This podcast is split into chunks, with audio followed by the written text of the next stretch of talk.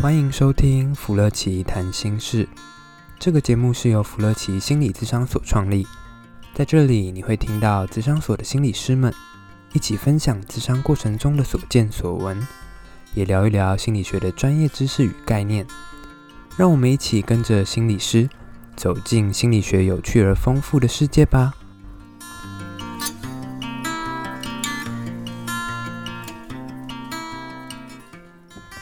大家好，欢迎又来到我们弗乐奇谈心事。Hello，小编又收集了好多好多的素材，但是今天小编想要帮大家换换口味嘛，应该可以这样说吗？嗯，聊一聊生活的不同。我们要从我们虚幻的故事放到我们真实世界发生的一些新闻。嗯，但是我们今天没有要谈那个什么生而为人，我很抱歉，这个我们之后可能可以再谈，因为。狒狒的事情，可能我们了解还没有很多，我们、啊、还是把目光放回人的心理上面好了。对，然后前阵子狒狒的世界蛮那个，对啊，蛮多人在讨论的。然后很多人就看到我说：“哎，你知道狒狒的事情啊？什么什么狒狒？”啊，真的。对，这个我们之后再讨讨论好了，为什么这件事情会引起这么大的？轰动，嗯，因为其实，在那段时间，那个狒狒的新闻，不管转到哪一台，或者是滑到哪个版，都有一个狒狒的图片，大家都在追他。对，我们之后再讨论狒狒好了。嗯，可以啊，我们之后再聊一聊这样。对啊，那雅春老师，你知道最近有什么比较耸动？你不能用耸动，蛮那个蛮夯的、蛮有热度的新闻吗？最近哦，对啊，就是那个，嗯。蛮多蛮多有关于前一阵子刚好是那个清明节清明连假那一段时间，清明节效应，对，清明节效应就大家疯狂的旅游嘛。然后清明过后，哎、欸，以前古代都有一个传说，就是什么清明前后就会有一波人离开的这种新闻。那感觉讲刚 讲起来很恐怖哎。对啊，以前都会讲过年的前后就有一波，就是那个 timing，就是差不多就是、嗯、对，嗯嗯。然后清明的前后，不然就是。嗯，农历七月的前后之类的，对。可是我觉得我们今天讲的这个还真的跟这件事情蛮有关的，这应该是几率问题啦，嗯、还没有经过科学实证，所以我只是想说，哦，是几率问题好了。也是有可能，对。嗯，但是最近一个娱乐版啊，也也公开了一个，应该说也也也也爆出了一个消息，因为我记得那个新闻刚开始。是在我还在上学的时候，它是一个蛮震撼人的主题。它、oh. 可能讲了两个人，年纪相差很大，嗯，但是他们走在一起的一个故事，嗯。但是我觉得这个我们可能之后可以再聊啦。爷孙恋，对，嘿，这个这个形容的真好。但是我们终于，我们今天因为因为最近爷孙恋又开始，应该算是。在娱乐版上有一个非常高的热度，因为可能其中一位他可能过世的部分、嗯、啊，离开了，爷爷离开了，嗯嗯嗯，对。然后他另外一半也是有在网络上回应，因为大家知道他们，因为其实很多人都在观望这段感情能不能走的、嗯、走得下去、嗯，能不能可以维持一定的热度，而不要一下就热度就不见了。其实大家都都多多少少在观望这段关系或这段感情，对，因为大家。好像都会就是看这种嗯，不在不在世俗规范内的一种恋情，就比如说他们刚好是年龄差距特别大啊，或者是有的人就会讲说，哎、欸，性别差距啊，啊等等的，对。然后刚好他的差距很大的时候，大家就会去看，哎、欸，他们到底能不能长长久久啊？还是只是一时的热情啊？或者是他们的关系只是那种嗯，突然蹦出了某个火花，然后一下就没了这样。雅春老师，我觉得我们这个之后应该可以来聊一集，就是其实我们在看跟别人相处，不论是。友情啊，或者是爱情的部分，其实彼此相互的条件，其实会有一中间会有一些吸引力的法则。嗯，没错。我们应该可以来聊这个吧？啊，可以啊，在关系里面。对啊，对啊。但是我们现在还是聚焦在这个，就是其中一位他可能离开的部分。对，所以最近那个女，另外一个还留下的人，他的 FB 或者是他的一些联系的方式，就被很多人。蜂拥而入，嗯嗯嗯嗯嗯，说要节哀等等等的，嗯，大家也很关心他的情绪，就是自己很、啊、很爱的一个人，或者是自己生命中很重要一的的一个人离开的时候，自己的情绪一定都会有一些起伏。但是我觉得那个女生，我觉得她是小女生，嗯、小女生感觉还蛮冷静的。哦，真的，可是心理师的雷达告诉我，这个时候的冷静不一定是真的冷静。嗯嗯，好像表面看起来冷静，但是如果长久来说，或者是他内心是不是就有更多的情绪在里面了？对啊，其实我其实一点都不想要发现他其实有隐藏情绪，因为我本持着就是一个我想要来看看八卦、想要放松的心态，但是我好像又开始在分析他的心理状态了耶。嗯，就是想要当麻瓜，但是不自觉又变成心理师，对，对，我不想。超级不想的人，嗯，是工伤工伤。但是其实就就刚刚提到一个很重要的是，那个不自觉在专业上面的雷达就会发出来，就会去想说，哎、欸，他们在那个失落的过程里面，面对一个很重要的人离开的时候，嗯、他的那些情绪啊，他的失落的感觉啊，或者是他自己是不是真的就如呃新闻上面看到或一般报道的这种状态，觉得她是一个很冷静的女孩子。嗯嗯嗯嗯。对啊，不过我觉得这也是常常很多人会去谈到，像这种面对重要他人的离开的时候，内心一定会有很多很复杂的情绪跟情感。我觉得是五味杂陈呢，就是会有很多不一样的情绪。是同时在同一个时间点涌入，对，因为那个五味杂陈就是，哎，会很难过，然后又会很伤心，生气又会生气，然后又觉得啊，怎么会遇到这样的事情？不可能啦，怎么会在我的身上？这种一定会有很多那种怨天尤人，或者是又生气又难过又矛盾的情绪，嗯，一直在那里来来回回跟拉扯。我觉得我们今天可以来探讨一下。嗯，来就是可能一个重要的人离去，留下来的人他可能会惊艳到什么，或者是内心里面会有哪些心路历程，刚、嗯、好也就是延续着我们清明节的效应。对啊，其实这个我觉得这里面有两个很重要的东西，一个就是这种很重要他人的死去、死亡的议题，嗯、但是其实我觉得有的时候，比如说伴侣之间的分手。或跟自己很重要的人分开的时候，也都会有这种情绪。其实我觉得，就是我们这样，当我们面对到失落这件事情，就是原本我们以为他有，而且他就会在。对，但是不知道为什么就被拿走，或者是不见了。对，对，没错。这种时候我们可以怎么样？它其实有的时候在某个部分蛮相似的，都是一种失落的经验。嗯。对，就是不管是死亡，或者是离开，或者是分手，或者是不见的某一些东西，嗯、那个内心的情绪一定会有很多的。对啊，对啊，它到、嗯、因为其实比较少人会聚焦在。讨论我，如果我们以今天的例子，某一个重要的人离开，伴侣离开，家人离开，其实我们比较少讨论情绪这件事，哎，因为常常就说啊，你节哀顺变，或者是 OK，那你就是哦，我不知道你很伤心，那你要坚强起来，嗯、要坚持下去，不要哭了。对，某某人看到你，他一定很难过的，所以你不要哭。那个情绪是其实是在我们文化里，它是被。某种程度来说，它是被卡断的，或者它是被，就说我们不要再继续讨论情绪这件事情。对对，对，就是你刚刚讲到一句话，就是你不要再哭了，不然那个人他会很难过，或者是他没有办法好好的走。没错。对，所以呢，你一定要把自己的情感把它停下来，或者你就要把它压住。嗯。那这样子的话，另外一个人才会好好的离开。我觉得其实。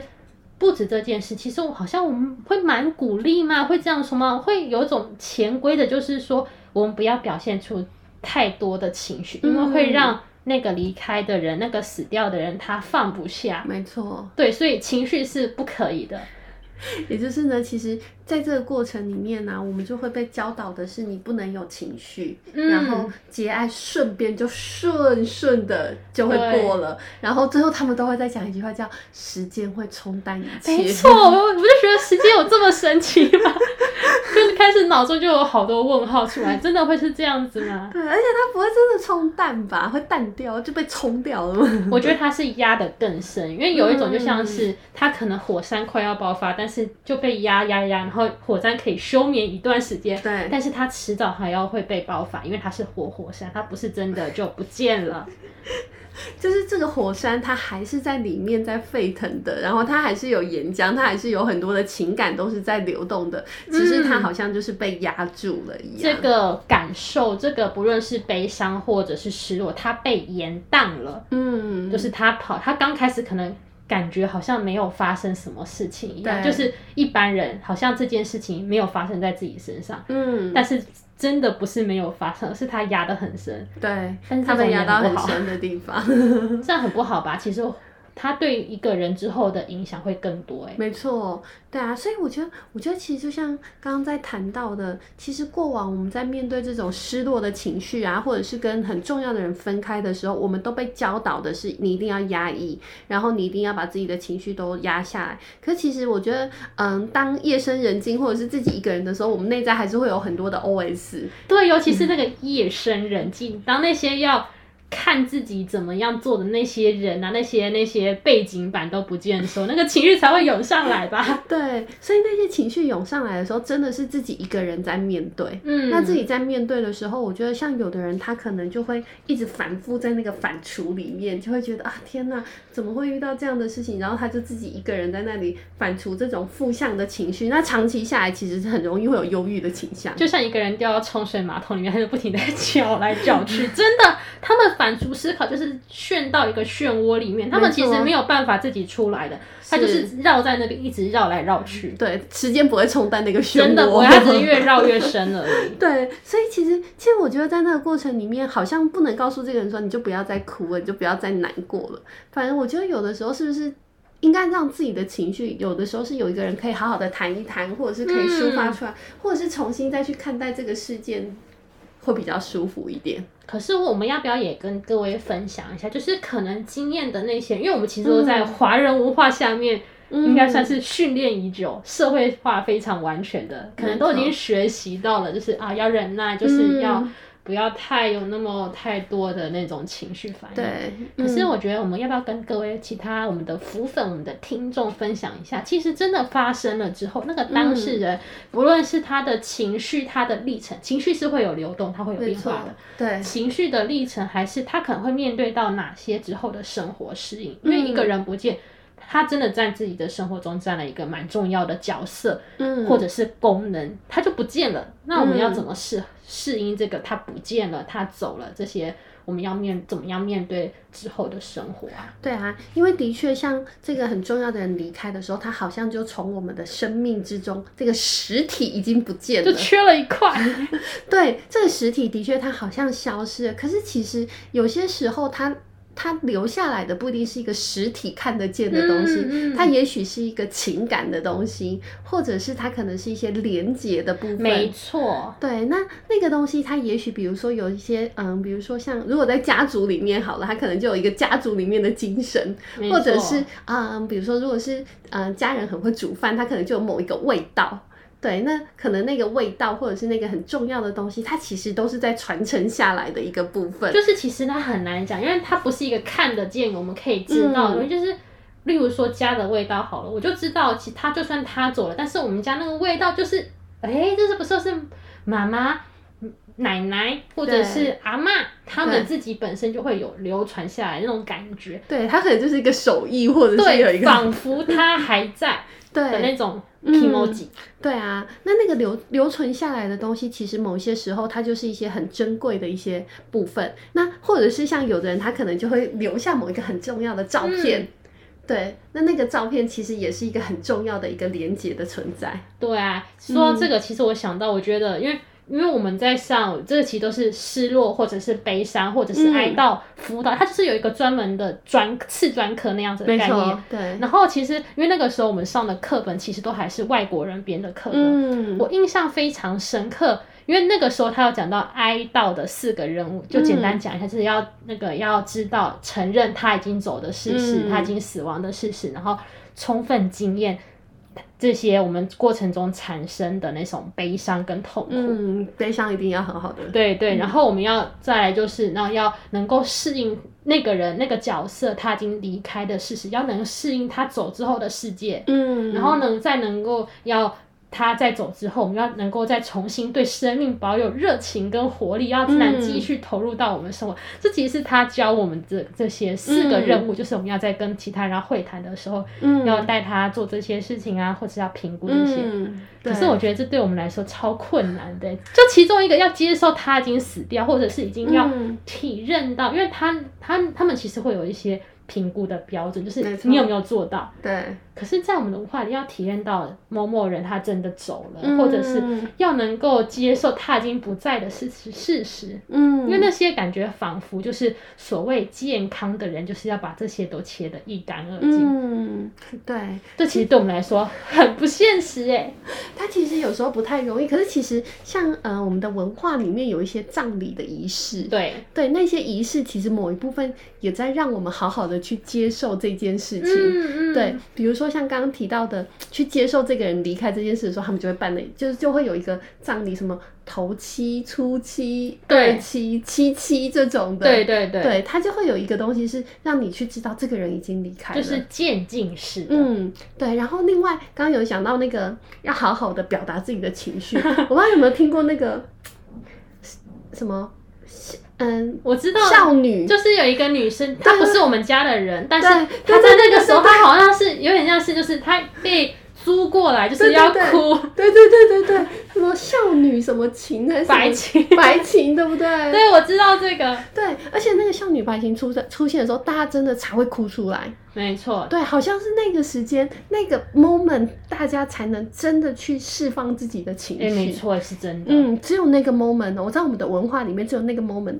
白女校情出现的那 少女白情出现的那段时间，这就是这个大家才能真的去哭，然后真的好好的去流眼泪，不然其他时间大家就要很冷静，然后就是很肃穆，对肃穆，对对对对对，所以其实，在那个我觉得那个少女白情好像就是那一段时间是大家可以哭，然后好好的去宣泄自己的情绪，而且那是有时间性的，因为它不会一直在那边。哦，对。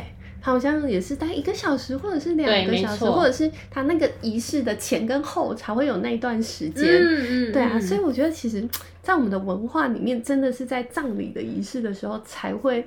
让我们的某一些情绪啊，或者是去接受他离开的这个事情。问题是，这个离开又不能真的就就是那种一干二净的那种断的一干二净，嗯，我们还是要保有一些连接的，不可以完全就是完全不接，这也会出问题耶。对，所以其实有的时候保有一些连接，我不知道大家有没有听过，有的人会有什么手路钱还是什么最真的不要再继续参加我们的生活了吗？嗯，我觉得蛮矛盾的。对。然后，如果有人就是真的一直在那边停留不前，还会说你干嘛这样子还要停留？你还还你还要哭多久？嗯嗯，都已经离开了，你应该要往前看。对，有时候会被人家逼着一定要往前看，这很痛苦哎。对啊，所以其实其实我觉得有的时候在智商的过程里面呢，我们常常在面对一些个案，他其实嗯好像被这个世俗要求在那个标准里面，就是你一定要往前干，嗯，你一定要很快的就往前走。可是，是可是其实会少了那一段好好的去跟自己。刚刚像前面谈的这种情绪共处的机会，嗯、或者是好好的去表达自己的哀伤，甚至于重新去建立一些两个人之间的连结或重要的意义感的部分。对啊，对啊，其实我觉得这些是非常重要，特别是我们在做失落或者是哀伤辅导，嗯、除了要好好的体验那些。